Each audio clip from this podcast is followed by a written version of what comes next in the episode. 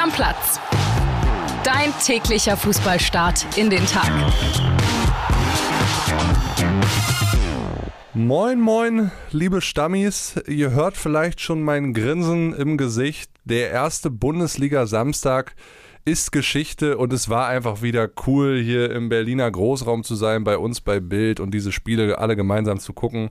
Und ich werde diese Spiele analysieren, nicht mit André Albers, der hat gestern genüsslich auf der Couch gelegen und die Konferenz geguckt, sondern mit Niklas Heising. Grüß dich. Ja, moin moin. Absolut geiler Spieltag wieder. Also, Ja. besser konnte ich sein, besser konnte ich starten. Und lass uns gleich anfangen mit dem Topspiel. Borussia Dortmund gegen den ersten FC Köln und ja, es haben natürlich Stammis geschrieben, Kilian, was hast du gesagt? Ja, ich habe gesagt, es gibt eine Reise, 5-1 oder 5-0 sogar, wenn Davy Selke nicht spielt. Davy Selke hat gespielt. Davy Selke hatte sogar die Möglichkeit, den ersten FC Köln in Führung zu bringen. Am Ende verliert der erste FC Köln aber bei Borussia Dortmund 0 zu 1, weil Daniel Mahlen ganz spät trifft und Edin Terzic den Spieler auf den Platz lässt. Ja, irre Geschichte. Also wirklich, er will, er will ihn eigentlich ein paar Minuten davor runternehmen. Genau. Dann ist es aber so, dass sich äh, Riasson noch verletzt und Terzic hat nur noch einen Wechsel, muss dann halt logischerweise einen anderen Spieler dafür bringen, weil er kann ja nicht, er, er wollte Beino Gittens bringen, den kann er halt nicht auf eine Verteidigerposition stellen, muss Hazard dafür bringen, Malen bleibt auf dem Platz und ein paar Sekunden später kommt dann der Freistoß, der Ball kommt zu ihm, er trifft ihn nicht mal richtig. Schießt sich selber an. Schießt sich selbst an und dann ist Paccarada drei Zentimeter, vier Zentimeter zu klein, kann das Ding nicht mehr von der Linie klären.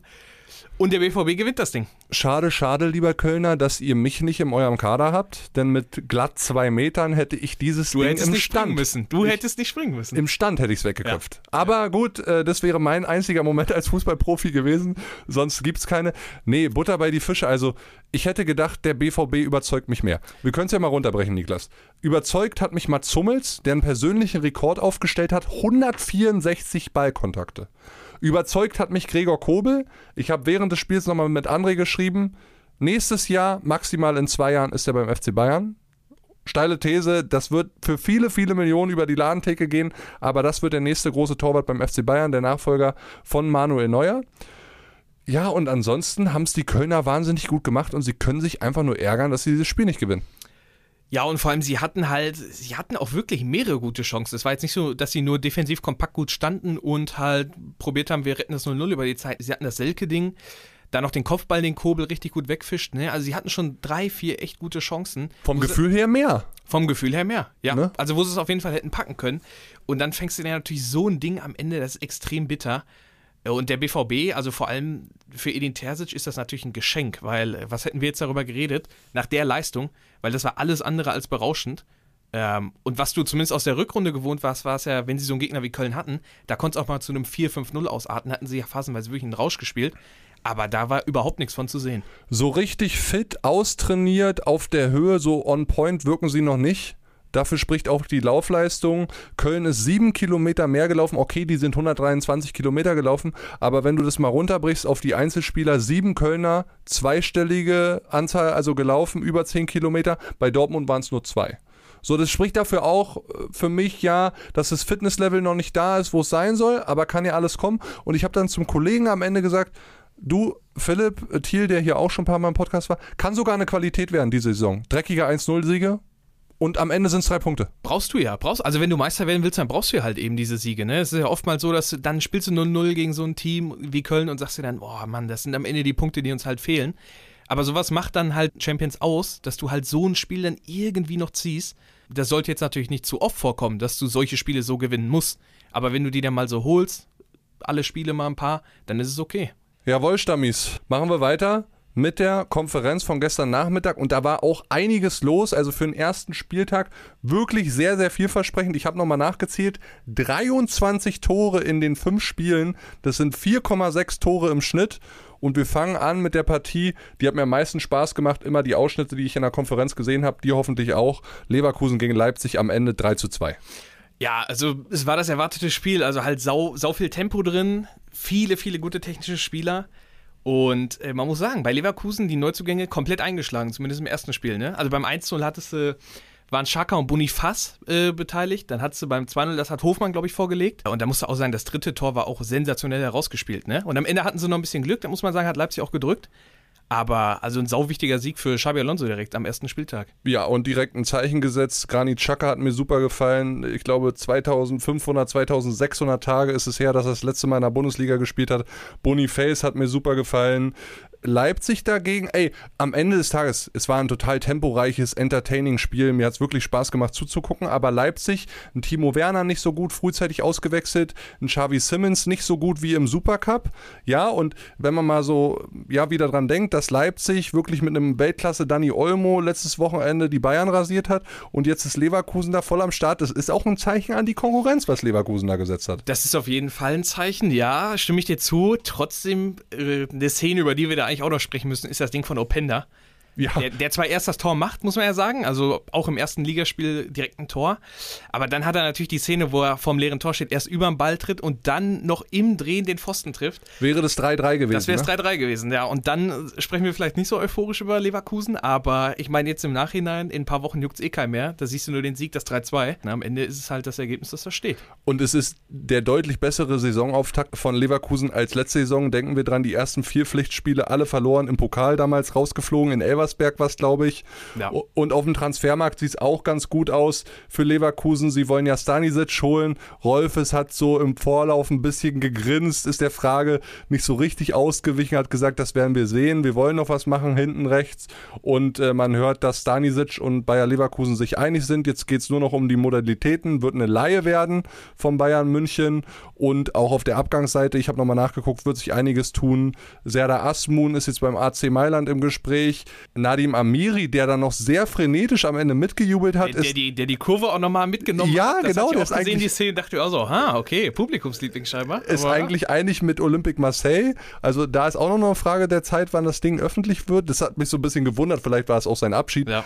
Aber summa summarum, echt, äh, ja, ein geiles Konferenzspiel gewesen. Ja, auf jeden Fall. Und bei Leverkusen, also du siehst halt, wenn sie die Qualität da auf den Platz kriegen, sie haben auch ein verdammt, also von der Kadertiefe her ist das halt auch eine richtig gute Truppe, wo du auch vielleicht mal ein oder zwei Verletzungen auch nochmal in Kauf nehmen kannst und nicht komplett abfällst. Deswegen, also viele hatten ja Leverkusen so ein bisschen als diesen Überraschungstipp. ich habe sie als Meister getippt. Du hast ja auch als Meister und ich sag mal, das ist ja nicht die erste Saison, wo das so ist, aber der erste Spieltag hat, hat das so ein bisschen bestätigt auf jeden Fall, dass da was gehen kann. Ja, jetzt muss es halt 33 Spieltage so weitergehen. Ja, das ist wieder die andere Geschichte bei Leverkusen, aber mal sehen. Was auf jeden Fall äh, 33 Spieltage nicht so weitergehen kann, ist die Leistung des VfL Bochum. Boah. Am Ende 0 zu 5 beim VfB Stuttgart und wir können gleich weiterreden. Wir müssen reinhören in eine Nachricht von André Albers. WhatsApp ab. Moin liebe Stammis, ich will gar nicht lange stören, nur ganz kurz. Ich muss mich bei allen Bochum-Fans entschuldigen. Ihr wisst ja, ich tippe immer falsch und wenn ich auf Bochum setze, dann ist da nichts drin. Ne? Boah, das war eine bodenlose Leistung, Freunde. Bis dann, ciao, ciao. ja, André. äh, Also auf Bochum wird er nicht mehr setzen. Ich hatte auch ein Unentschieden-Spiel eigentlich prophezeit. Am Ende, wie gesagt, 5 zu 0. Und ja, das war das erste Spiel ohne Endo für den VfB. Da hatte ich auch gedacht, da wird der Motor ein bisschen stottern. Aber der wechselwillige Girassi macht einen Doppelpack, Silas macht einen Doppelpack, hat sein Torriecher aus der letzten Saison mitgenommen. Führig macht zwei Vorlagen, spielt super. Auf einmal trifft Zagadou wieder per Kopf. Letzte Treffer irgendwie 2020 noch vor Corona gemacht. Also es war schon ein sehr, sehr gutes VfB-Spiel. Wir können den VfB, glaube ich, loben. Aber Bochum war schon erschreckend schwach und diese Defensivleistung, ja, die war ja nicht Bundesliga-würdig. Also absolut nicht. Und ich habe sie, ich habe vor der Saison, habe ich sie auch als eine von den Mannschaften, die auf den letzten drei Plätzen landen werden. Also vermutlich mit Darmstadt Heidenheim zusammen. Wenn du dir die Tore anguckst, ich meine, das 1-0, Ito geht durch die Mitte und es ist ein einfacher Ball durch die Mitte und Girassi geht ganz frei auf Riemann zu. Dann hast du noch das Tor von, äh, von, von Silas. Das letzte war es, glaube ich.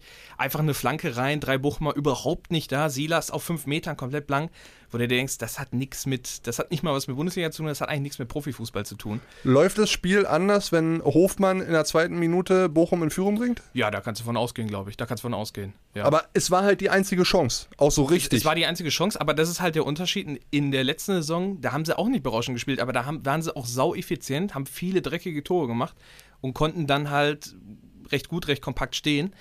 Wenn jetzt, wenn in dieser Saison jetzt das Spielglück fehlt, dann wird es ganz, ganz schwer für Bochum und das ist so ein bisschen meine Befürchtung. Was mich so ein bisschen erschrocken hat, Niklas, klar, dass nach einem 0-3 die Köpfe runtergehen, alles klar. Aber irgendwie hatte ich das Gefühl, Bochum hat es dann doch hergeschenkt. Also da war keine Gegenwehr mehr dann.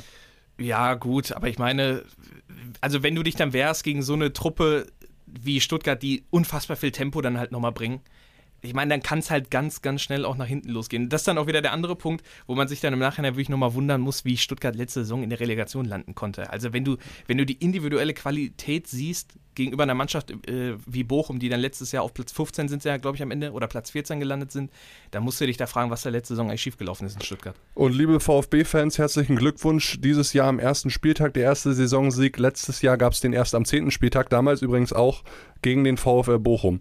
Sehr gewehrt haben sich die Augsburger, Niklas, gegen Gladbach. 4 zu 4 am Ende, ein absolutes Wahnsinnsspiel. 3-3 schon zur Halbzeit. Das gab es zum letzten Mal in der Bundesliga am ersten Spieltag 1981-82. Ich habe es dann extra nochmal nachgeguckt, nämlich 1981-82 stand es nach 45 Minuten 5 zu 1 für die Bayern im Spiel gegen Leverkusen. Also da war wirklich was los.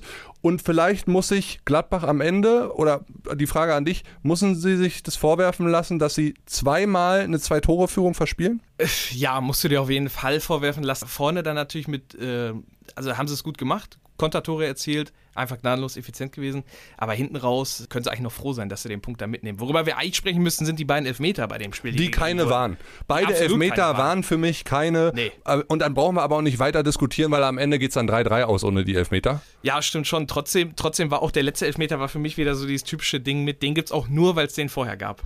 Ja, 100 Prozent. Ja, und das, äh, also gut, da können, wir, da können wir lange drüber sprechen, aber ich finde auch immer, das ist das, das kann es einfach nicht sein. Und es ist ja auch kurios, dass beide im Elfmeter gegeben werden in den jeweiligen Nachspielzeiten der Halbzeiten. Ja. Ne? Also ja. das war irgendwie dieser Augsburg-Elfmeter kurz vor der Pause, da gab es auch schon zwei, drei Minuten Nachspielzeit. Dann der andere wirklich 94., 95. Minute oder so. Ja, mein Gott. Halten wir nochmal fest, ich habe es euch gesagt, in Gumu, Breakout, der wird durchziehen dieses Jahr, ein Tor gemacht. Quanzara hat mir auch sehr gut gefallen, direkt Doppelpack. Und klar, André und ich haben Augsburg als Absteiger getippt, aber solange Augsburg so gallig, giftig bleibt, wie sie sind und so kämpfen werden, wird es ganz schwer, dass die halt runtergehen. Ja, und wie gesagt, also die haben mich wirklich überrascht auch phasenweise. Also guten Offensivfußball echt gespielt, äh, mit Ballbesitz dominiert, was man eigentlich gar nicht von denen kennt. Ich weiß jetzt nicht, ob die so einen nächsten Schritt gehen oder in der Entwicklung sind oder ob das jetzt einfach nur das Gladbacher Spiel ist, dass sie auf einmal nicht mehr mit Ball spielen wollen. Ich meine, mit Weigel und Co. haben sie eigentlich, die, eigentlich die Spieler dafür. Aber ja, muss man mal sehen. Also hatte mich überrascht von, von Augsburg. Dann gehen wir zu Hoffenheim gegen Freiburg. Die Freiburger ohne Wout Weghorst, der gefehlt hat wegen muskulären Problemen haben sie am Ende verloren. 1 zu 2 gegen die Freiburger. Gleich ein sehr, sehr wichtiger Dreier für den SC Freiburg beim Bundesliga-Debüt von Noah Atubulo, äh, dem Keeper. Und ich habe es euch auch vorhergesagt, Merlin Röhl in der Startelf. André hatte ja noch was anderes getippt, aber es war so. Ja, und Freiburg mit dem vierten Startsieg aus den letzten fünf Jahren am ersten Spieltag. Auch das war ein Spiel, was mich entertained hat. Ich hätte mir aber doch gedacht, dass da ein bisschen mehr Tore sogar noch fallen. Ja, also ich meine, die Chancen dafür waren auch da. Es war auch so ein klassisches Spiel, was durch ein oder zwei Aktionen wieder hätte kippen können. Aber Freiburg merkst du schon so ein bisschen auch, wie, wie abgekocht die das dann teilweise abmoderieren. Also die letzten fünf Minuten haben sie also wie mit Klasse. Da muss man die einfach mal fürs Zeitspiel loben, auch wie sie die Zeit ja. von der Uhr genommen haben. Das merkst du bei denen schon an, dass die also klassisch abgewichst schon mittlerweile so richtig sind. Ähm, ja, und ich meine, wenn du so immer reinstartest in die Saisons, das legt ja immer den Grundstein für eine erfolgreiche Saison mal wieder. Ja, sehr bitteres Bundesliga-Debüt für Soloy, den sie ja geholt hatten, äh, die Hoffenheimer. Es gibt ja zwei Soloys, einen bei äh, Freiburg und einen bei beide Hoffenheim. Beide haben geknipst, beide unfreiwillig. beide haben geknipst. Der Hoffenheimer unfreiwillig kam ja von Fenerbahce vor der Saison. Union wollte den eigentlich auch haben. Ja, das ging irgendwie so ein bisschen nach hinten los. Und auch für Matarazzo ist es im siebten Bundesligaspiel tatsächlich die siebte Niederlage gegen den SC Freiburg. Hashtag Angstgegner. Ja, Christian Streich, ne? Den hat er in der Tasche, den Batterazzo. Wie der auch wieder gejubelt hat, ja, der ja, Streich danach. Ja, so, so giftig, gallig. Er hat wahrscheinlich auch die Nachspielzeit von seinen Jungs so abgefeiert. Das war auch, äh, ja, wieder schön zu sehen, den Mann an der Seitenlinie. Dann lass uns noch über Wolfsburg gegen Heidenheim sprechen. 2 zu 0 am Ende. Und es war, ich habe nochmal nachgeguckt, die 941. Paarung der Bundesliga-Geschichte. Ja? Ja, und man muss ehrlicherweise sagen, Heidenheim hat es eigentlich gar nicht so schlecht gemacht. Also sie starten natürlich so nicht so schlecht gemacht, sie geht. waren nervös. Sie, sie waren, waren, nervös, kassieren direkt in der sechsten Minute das Tor. Also Wolfsburg hat es dann am Ende gut gemacht, aber es war auch nicht spektakulär. Und Heidenheim hatte auch zwei, drei Situationen, wo sie auf jeden Fall die Chance für einen Anschlusstreffer haben, dann kann so ein Spiel auch immer noch mal kippen. Aber es war jetzt nicht so, dass ich mir dachte, hm, Heidenheim gar keine Chance in der Bundesliga. Also es war okay, wirklich. War ein guter erster Auftritt. Wolfsburg direkt mit dem äh, neuen Kroaten, den sie für viel Kohle verpflichtet hatten, diesem Mayer, Zerni, an beiden, auch deren Neuzugang, beiden äh, Toren direkt beteiligt. Beide macht dann Wind. Und was mir aufgefallen ist, habe ich dann auch nochmal von unserem Statistikpapst Patrick Hosper erfahren, ja, das, das erste Tor von Wind nach vier, fünf Minuten auch wieder eine Qualität untermauert von Wolfsburg, die sie in der letzten Saison hatten, nämlich Tore in der Anfangsviertelstunde. Hatten sie letzte Saison zwölf, auch jetzt hat es wieder geklappt. Also ich gehe davon aus, dass wir mit Wolfsburg rechnen müssen. Inwiefern? Also was meinst du, wo rechnen müssen? Einfach für die Richtung Plätze? 6, 7, 8, Ja, 9. Ja, doch, da würde ich mitgehen. Ja, ich glaube, für mehr wird es schwer, weil du wirklich vier richtig gute Truppen, glaube ich, dieses Jahr hast. Aber dahinter, dahinter können sie definitiv eine große Rolle spielen. Das glaube ich auch. Dann lass uns jetzt gerne nochmal auf den heutigen Sonntag gucken. Ich werde im Stadion sein. 15.30 Uhr ist Anpfiff. Meine Unioner gegen Mainz 05. Ich gehe hin mit einem äh, neuen weißen Auswärtstrikot mit Champions League Flock drauf und Robin Gosens als Nummer, die Nummer 6 hinten. Freue mich sehr, ich bin sehr, sehr hyped. Äh, wird ein schwieriges Spiel, aber ich glaube, mit Gosens in der Startelf, mit Volland von der Bank kommend, werden wir das Ding irgendwie machen. Machen wir jetzt Hoffnung, komm. Ich, also ich, ich, bin, ich bin sehr gespannt auf Union. Ich bin wirklich sehr, sehr gespannt. Hat, ähm, hat einfach mit den Neuverpflichtungen zu tun. Du hast schon erwähnt, Gosens und Volland. Ich finde auch Aronson super spannend. Fofana Weil- wird krass. Ja, Fofana natürlich auch. Aronson vor allem, weil das ein Spielertyp ist, den Union bislang noch nicht richtig hatte. Also vielleicht mal mit Kruse ein spielmachender Zehner in der Art überhaupt mal. Deswegen bin ich mal gespannt, ob Union, was, um Aronson da irgendwie reinzukriegen, so ein bisschen die Spielweise anpasst. Ähm, ansonsten finde ich Mainz immer super unangenehm, weil ich Bo Svensson einfach überragend finde. Ja, die sind auch sehr unangenehm. Ich kann mich an das Spiel erinnern, war ich auch da letzte Saison 2 zu 1 Sieg für uns zu Hause. War auch ekelhaft. Aber irgendwie wird schon gehen. Glaube ich auch. Ich, ich glaube, es wird so ein klassisches 1-0, 2-1 und Union macht irgendwie auf jeden Fall ein Standardtor, das wird es wieder geben. Ja, Das ist einfach Standard. so liebe Und ich's. dann werden sie das irgendwie wuppen. So liebe ich's. Und dann beschließen wir den Sonntag mit Frankfurt gegen Darmstadt. Da gab es gestern noch viel ja, Newsbedarf rund um Kolomuani. Angeblich ist sich Kolomuani die Spielerseite mit Paris einig. Paris soll gestern sogar noch ein 70 Millionen Angebot inklusive Boni äh, rübergesendet haben. Wir sind uns, glaube ich, allen bewusst, dass es aus Frankfurter Sicht viel zu wenig ist. Sie wollen äh, dreistelligen Millionenbetrag kassieren. Witzigerweise im Vorfeld auf das Spiel nochmal nachgeguckt, Kolomuani ist mehr wert als der gesamte Kader von Darmstadt. Ja, und und wahrscheinlich weitaus teurer, ne? Ja, doppelt so viel, dreifach ja, so viel. Ja. Nee, also ich glaube, dass, dass es mit der Spielerseite kein Problem ist. Das ist, glaube ich, allen klar. Es hapert halt einfach an der Ablöse. Bis vor kurzem hatten sie ja noch nicht mal ein Angebot abgegeben und ich glaube, wir sprechen ja seit drei oder vier Monaten jetzt schon über einen möglichen Wechsel. Äh, ich meine, Frankfurt will die 100 Millionen, das ist, glaube ich, die magische Zahl. Dann Ja. kann er gehen. Und äh, ja, mal schauen, ob Paris in die Tasche greift. Das werden jetzt elf Kaugummitage in äh, dieser Transferangelegenheit Kolomuani, Frankfurt und PSG. Das wird dauern bis zuletzt. Ich glaube, äh, diese Woche werden wir da keine Einigung sehen. Ich bin gespannt, wie der es so selbst wegsteckt, ob er da in der Startelf steht heute oder nicht und generell, wie auch Darmstadt mal reagiert nach diesem blamablen äh, Pokal aus äh, in ich glaube, für Homburg. Darmstadt, ich glaube, für Darmstadt wird sehr, sehr schwer. Also Darmstadt, Darmstadt würde ich sagen, die steigen auf jeden Fall als 18. ab, weil ich meine, das ist so das typische Ding, du verlierst deine besten Spieler, kannst die nicht richtig ersetzen. Ah, ganz, ganz unangenehme Aufgabe für die dieses Jahr. Gut, Freunde, wir machen den Deckel drauf. Äh, England, Fußball, Liverpool hatte 3-1 gewonnen beim Endo-Debüt gestern. Zweite Liga machen wir alles morgen, sonst äh, läuft uns mit der Folge so ein bisschen die Zeit davon. Hinweis nochmal, wir haben dieses Special-Angebot für euch. Wer ein Bild Plus-Abo als Neukunde abschließt, ein Jahresabo kann es aktuell haben für 19,99 Euro statt 79,99 Euro. Vorteil ist, ihr könnt alle Bundesliga-Highlights direkt nach Abpfiff sehen. Guter Angebotspreis äh, mit dem Code Stammplatz-Deal. Alle Infos dazu findet ihr nochmal in den Shownotes. Lieben Dank, Niklas. Jo, bitte gerne, immer wieder gerne. Ciao, ciao, Leute. Schönen Sonntag. Reingehauen, ciao. Stammplatz. Dein täglicher Fußballstart in den Tag.